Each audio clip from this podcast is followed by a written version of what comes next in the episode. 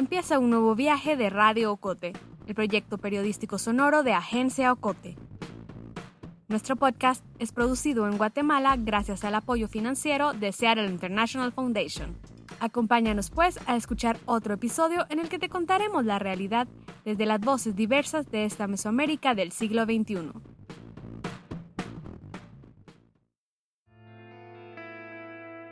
En Pavón, cuando llegamos, el jefe de Pavón pidió, no, no pidió, ordenó. El jefe era un prisionero Pavón.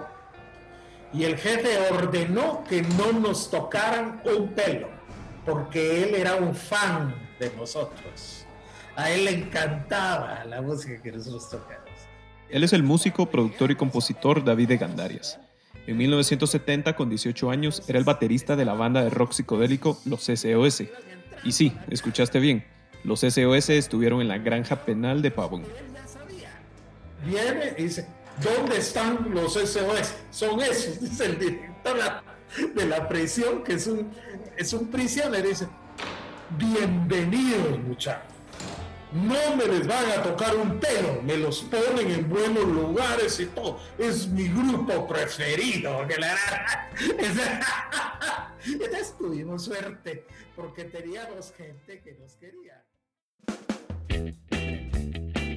Pero no todo era risas y rock. La captura de los SOS en diciembre de 1970 fue la cresta de la represión contra el movimiento hippie en Guatemala. Antes la Policía Nacional ya había hecho redadas en los conciertos de los SOS, había amenazado a sus integrantes, incluyendo su líder, el carismático Ronnie de León. Los había perseguido y golpeado. Para los gobiernos militares de Julio César Méndez Montenegro y Carlos Arana Osorio, los rockeros, los hippies, los de pelo largo, eran subversivos, el enemigo. Había que destruirlos. Soy Alejandro García, periodista de Agencia Ocote, y hoy te contaré sobre el movimiento hippie en Guatemala, sobre los SOS, uno de los grupos más reconocidos en Guatemala en esos años de cruenta represión, sobre su vocalista, Ronnie de León, también del ya legendario Festival de la Avenida de las Américas, celebrado hace 50 años, donde participaron las mejores bandas del movimiento, Módulo 5, Apple Pie y claro, los SOS. A los días, elementos de la policía judicial arrestaron a Ronnie y al resto de su banda. Los raparon, los golpearon, los torturaron. Si siguen tocando esa música, los matamos, les dijeron. Sus últimos conciertos fueron en la granja penal Pavón, y el movimiento hippie en Guatemala terminó allí, en una prisión, antes de que realmente empezara.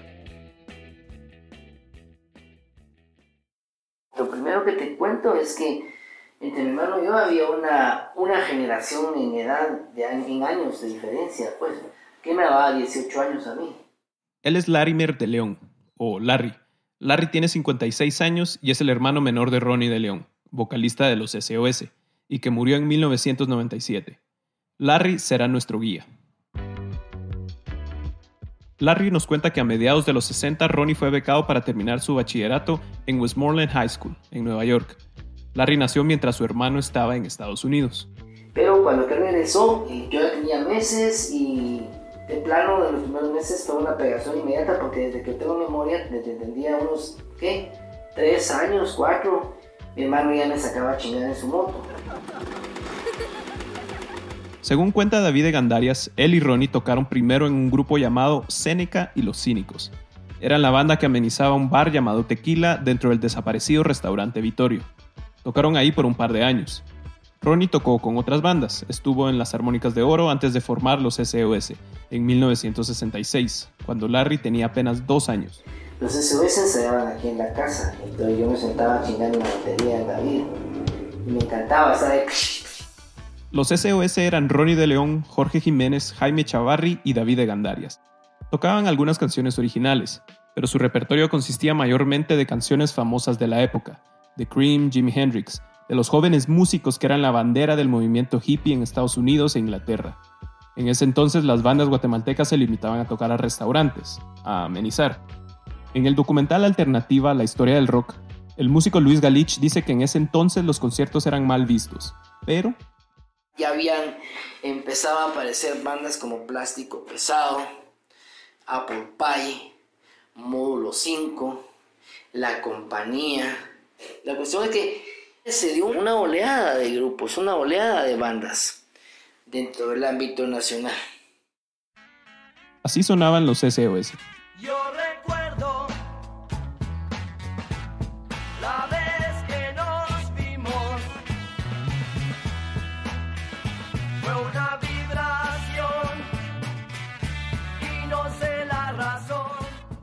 ese momento me recuerdo del movimiento porque en la casa de ensayo a mí me encantaba los amplificadores de bajo que eran los más grandes porque yo cabía dentro de esas mierdas. Entonces eh, así andaba cuando subían las chivas al carro. Yo andaba ahí ah, para adentro del amplificador y así Jorge Jiménez me sacaba haciéndome cosquillas, mi hermano también. A veces ponían a tocar el bajo y para pegarme el susto, así pum, dando nota y puta.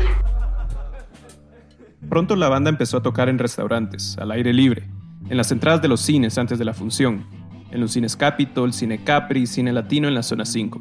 Pero con su popularidad llegó también la represión. Larry cuenta que su hermano y los SOS tocaban con frecuencia en el cine latino, con las luces apagadas mientras se proyectaba en la pantalla los dibujos animados de Sidney el Elefante, creado por el caricaturista Gene Ditch. Me recuerdo que viendo esas caricaturas cabalmente, el gran olor a mota por todos lados, la mala, ja, ja, ja, ja. Cuenta Larry que esa caricatura lo hipnotizaba. Veía a Sidney huyendo de ratones, hablando con leones y apenas visible a través del halo pálido del humo de marihuana. Tocaba la banda en ese momento con la con caricatura detrás y sin- silenciada, vamos en mute. Entonces escuchabas el musicón y la caricatura echando verga.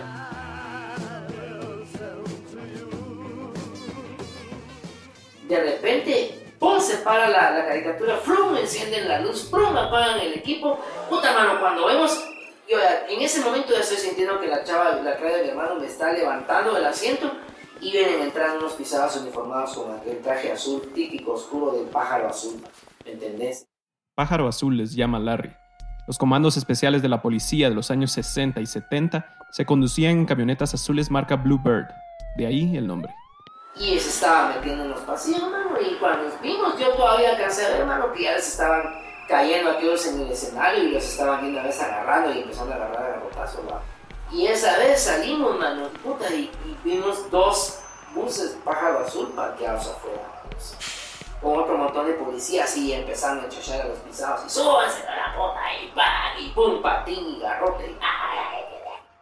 Larry no recuerda si esa vez su hermano terminó preso. Marco Luna, en su libro Son Rock Chapín, cuenta también de esas redadas. Marco conformaba el grupo de rock Cuerpo y Alma y cuenta que él y otros músicos, luego de una redada como la del cine latino, en donde agarraron a todos los peludos, pasaron cinco días en la cárcel. Los cargos, Estábamos ahí acusados de perversión de menores, de trata de blancas, tenencia y consumo de marihuana. los policías se burlaban de ellos. También nos tomaron fotos, ¿va? nos, nos, vénganse, los vamos a retratar, nuestros queridos delincuentes nos decían, vénganse marihuanos, ustedes hoy les toca tocar piano, decían, y nos llevaron a poner todas las huellas digitales. Algún otro le pusieron una capucha ahí con gamesán. Era una tortura común de la época. Consistía en rociar gamesán, un tipo de insecticida, en una capucha de tela y ponérsela a los detenidos. Los sofocaban con el veneno. Pero al final salimos por falta de mérito, ¿verdad? Los SOS y Cuerpo y Alma siguieron tocando. El movimiento continuó. Los estaban invitando a los programas de fulano y la variedad en canal tal de, de sultano. Para una Navidad, aquellos después de presentarse en un programa en Canal 3, como los SOS, con trajes hasta de lentejuelas, cal calcular. Puta, las cámaras y los trajes de lentejuelas va a brillar por todos lados y a la puta. David de Gandarias recuerda. Hicimos muchos conciertos en muchos lugares y era un éxito extraordinario. Tocamos en El Salvador, en Honduras, eh, entonces hubo esta, este boom y poco a poco, empezando a tocar delante de ellos, empezamos a tener un peso dentro de la juventud de ese tiempo.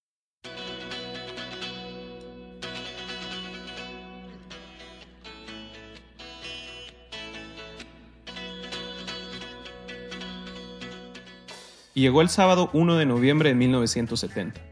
En esa fecha se celebró el Festival Avenida de las Américas, conocido después como el Woodstockito, en honor al mítico concierto de tres días Woodstock, celebrado en Estados Unidos un año antes y donde tocaron ya legendarios músicos como Joan Baez, Carlos Santana, Creedence, The Who y Jimi Hendrix. Fue pues la cúspide del movimiento hippie y la música en los años 60. El Bustoquito prometía ser el concierto más importante del movimiento rockero en Guatemala. Cinco bandas iban a tocar gratis: Módulo 5, La Compañía, Los Prince, Los SOS y Apple Pie, a quienes escuchan con Venus, una canción de los holandeses Shocking Blue. Larry, con apenas cinco años y meses, también estuvo ahí. Desde temprano empezaron, mano. El concierto fue en la hora Plaza Juan Pablo II. Yo me recuerdo que ya llegando ahí, aún no, no habían llegado los demás, no estaban las chivas todavía en su lugar, era muy temprano en la mañana. Yo me puse a caminar en el borde de, la, de ese, como, ese como muro que está atrás del monumento. Pero mi mano, me recuerdo haber visto ahí y haber sentido el silencio a esa hora de un do- porque fue día domingo si no estoy mal o sábado no sé porque había una tranquilidad en el lugar mano y a huevo una hora así como que uf, aquel silencio de una mañana tempranera La revista La Semana registra que asistieron unas 3.000 personas. Larry y David apunta que pudieron haber sido más de 5.000. Las fotos que conserva Larry de medios locales muestran hombres y mujeres con el pelo largo y lentes de sol, con sombreros, algunos con camisetas con flequillos largos y morrales. Por supuesto, también llegó la policía. Todo pudo terminar antes de empezar. Ah, fue precioso. Porque el- vienen estos y rodean. Y tienen algunos cientos de policías. ¿eh?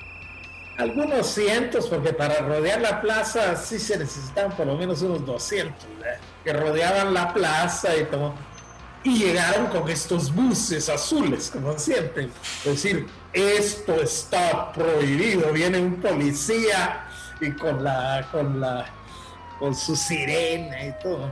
Viene este y dice, este concierto se prohíbe porque está fuera de la ley. Entonces, Más después del corte.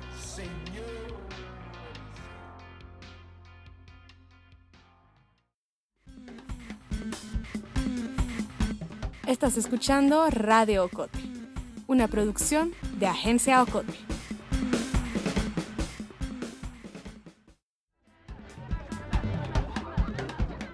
En Agencia Ocote queremos formar una comunidad activa. Síguenos en redes sociales como Agencia Ocote. También te invitamos a unirte al círculo de oyentes de Radio Ocote. Búscanos en Facebook. Somos La Fogata.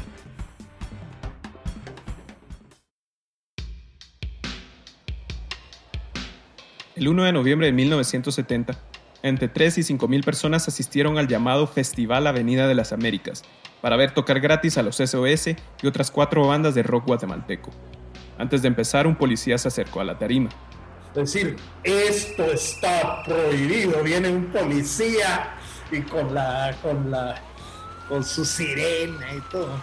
Este concierto se prohíbe porque está fuera de la ley. Una foto publicada en la semana retrató el hecho. Se ve al policía en blanco y negro, con lentes oscuros y entre la gente, señalando furioso al escenario. Ronnie de León lo observa. El vocalista está vestido de chaleco, camisa de manga larga y pantalones holgados. Está de barba y tiene la cubierta del bombo de la batería aún bajo el brazo. Entonces Ronnie agarra el micrófono y dice, señor policía, quiero que venga aquí. Aquí tenemos el permiso de gobernación, porque él había ido a gobernación a sacar un permiso para hacer el concierto. ¿eh? Dice, aquí está el permiso firmado por la gobernación de Guatemala. Y entonces el policía viene y sube al escenario ¿eh? y llega y lee las cosas. Mientras, cientos de policías rodeaban la plaza listos para apresar a los peludos. La lee y se va, agacha la cabeza y toda la gente dice, hijo de la gran puta, ¡Joder! tiene una chifladera. Al mediodía empezó entonces el concierto. Módulo 5 abrió con Inagada Davida, de Iron Butterfly.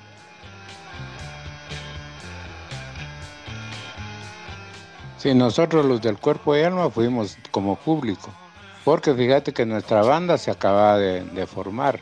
Escuchan de nuevo a Mako Luna, vocalista de Cuerpo y Alma. Todavía no teníamos el rodaje necesario como para estar ahí, ¿verdad? Entonces, eh, el módulo 5, el Apple Pie y los SOS, aquellos ya habían grabado. Cuenta Mako, y lo cito, que la gente se comportó con paz y amor. En las fotos de la semana, disponibles también en la página de Facebook de los SOS, vemos a la gente sentada en el suelo, sonriendo. Algunos los de atrás, acaso los que llegaron más tarde, de pie, viendo inmóviles a los rockeros. Sonríen, aplauden y fuman. Muchos fuman. Fuman mucho. Ahí se, se fumaba mota y... Pero toda la gente tranquila, ¿oíste? No bailaba ni cantaba. Solo escuchaba y aplaudía. Y así, canciones de Grand Funk, de Santana, canciones de Tierra Rara. Por cierto, ese día no tocamos ningún cover. Los SOS, los organizadores, cerraron el festival. Pues yo vi, digamos, eh, ah, la pasé bien. Para nosotros fue una realización magnífica, digamos, el, el hecho de ver tanta gente.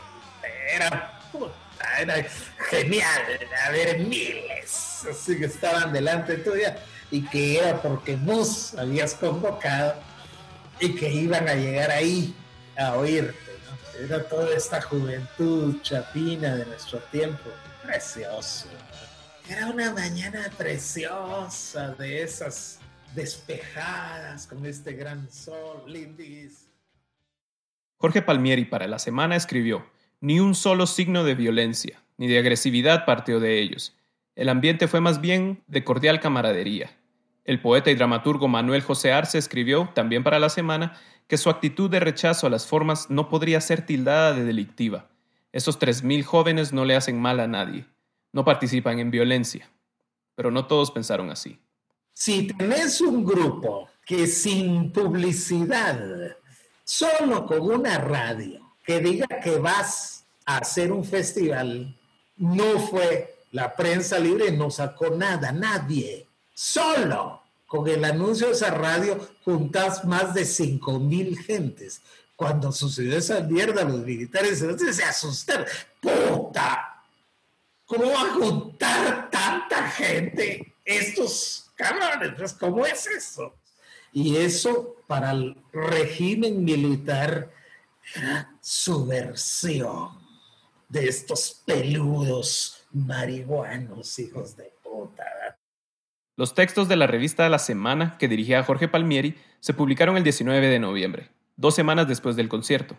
Se acercaba la época navideña, el, reportaje los había hecho célebres y la gran puta tenían más, mucho más chance. Aquellos estuvieron constantes en sus toques, seguían tocando en, en bares en la noche, había toque aquí, había toque allá. Mi hermano sus fines de semana eran de puro rollo, iba y venía.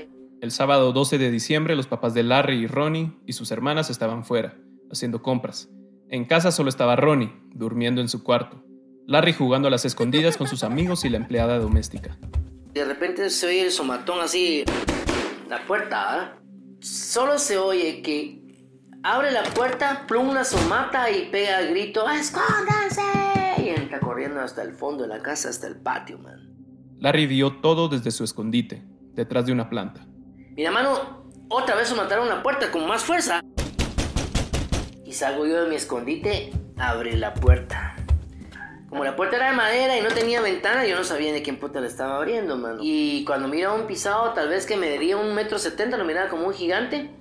Gordo, color moreno, con un tacuche poliéster negro, corbata blanca.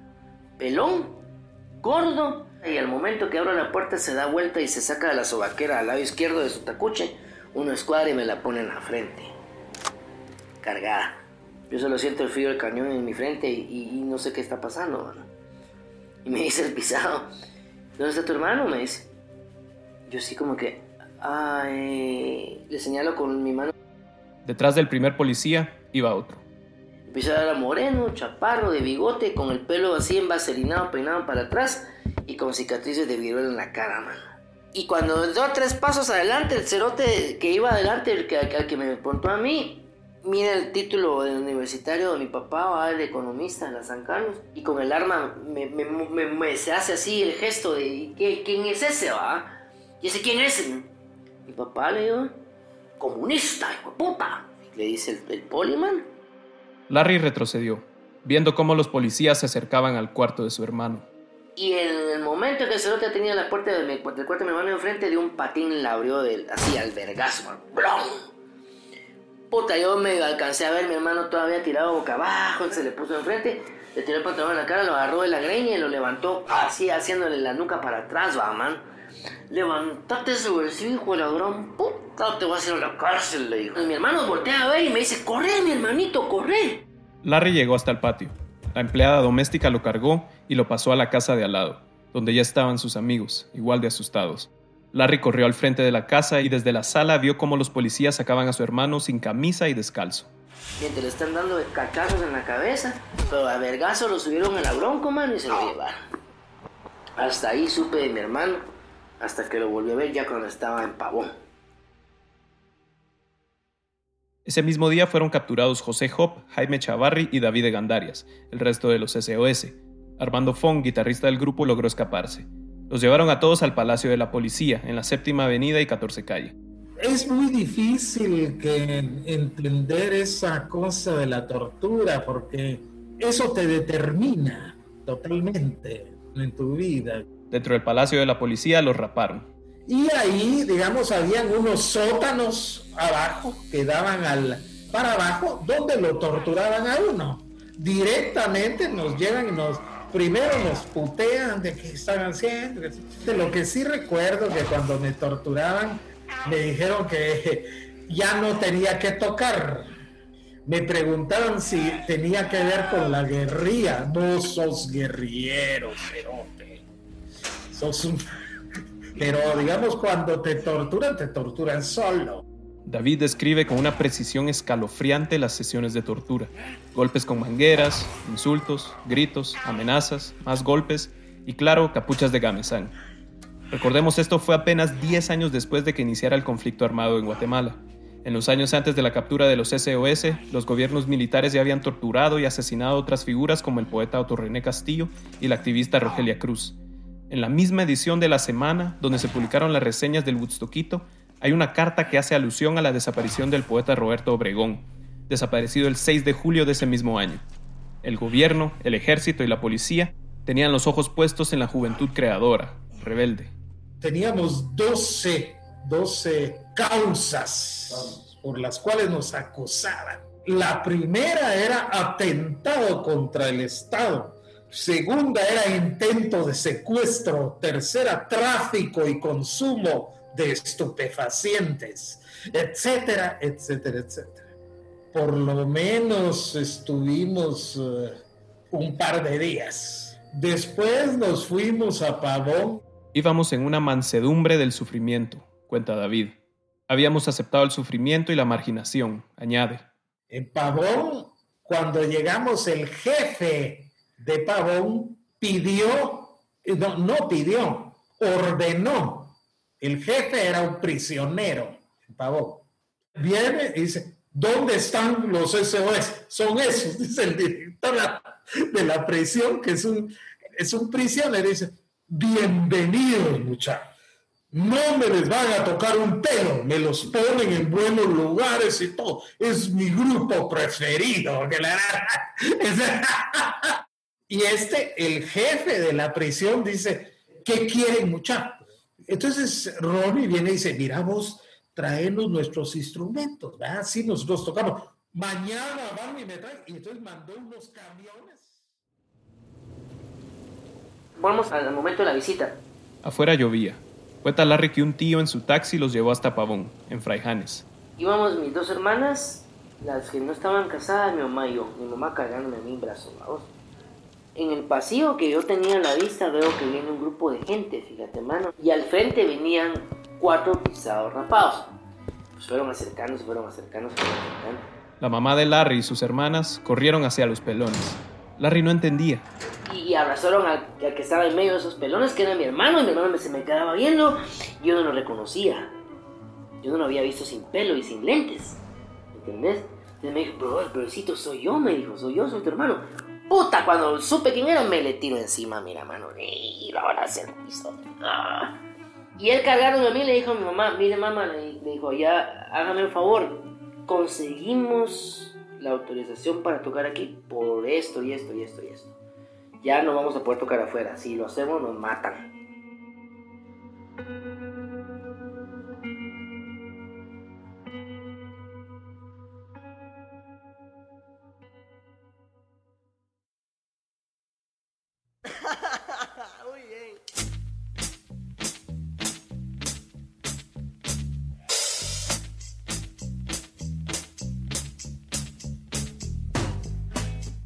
El 20 de diciembre de 1970, los SOS iniciaron su última serie de conciertos, en Pavón. Tocaron todos los días, en una especie de auditorio, según cuenta David. Los presos felices, cuenta el baterista. Tocaron en sus posadas, hicieron sus toques, hasta de plano la madrugada del 1 de enero. Ahí se acabó la historia de los SOS. Los SOS fueron José Hop, Jaime Chavarri, Jorge Jiménez, Armando Fong, David Engandarias y Ronnie de León. De los seis, solo David y Ronnie continuaron en la música. En 1983, David ingresó al Conservatorio Gioacchino Posini y estudió en la Universidad de Padua, Italia. Fue director de Musicartes, una asociación sin fines de lucros de músicos para gestionar los derechos de autor en Guatemala. Luego de los SOS, Ronnie de León integró otras bandas con más bajo perfil. Las fueron Chivalba, Sot, Liverpool y Por Siempre. En 1994, Ronnie junto a su banda Liverpool abrió el Festival Libertad de Expresión Ya. Tres años después, el 17 de noviembre de 1997, Ronnie fue asesinado en la puerta de su casa. Este año se cumplen 23 años de su muerte.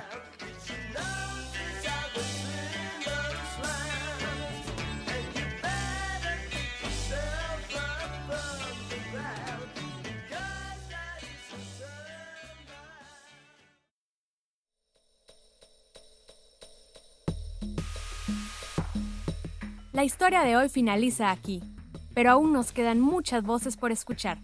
Suscríbete a nuestro boletín y síguenos en las redes sociales. Experimenta nuestra página www.agenciaocote.com para otras historias en otros formatos.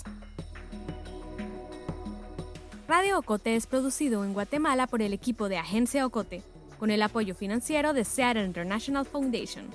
Agencia Ocote trabaja con el aporte de fondos operativos de Servicios Ocote, Foundation for a Just Society, el Fondo Centroamericano de Mujeres FCAM, Oak Foundation y Planned Parenthood. Producción sonora, José Monterroso. Periodista de Radio Ocote, Alejandro García. Voz institucional, Lucía Reynoso Flores. Coordinación técnica y creativa, Julio Serrano Echeverría. Dirección y edición, Alejandra Gutiérrez Valdizán. Música original, Juan Carlos Barrios.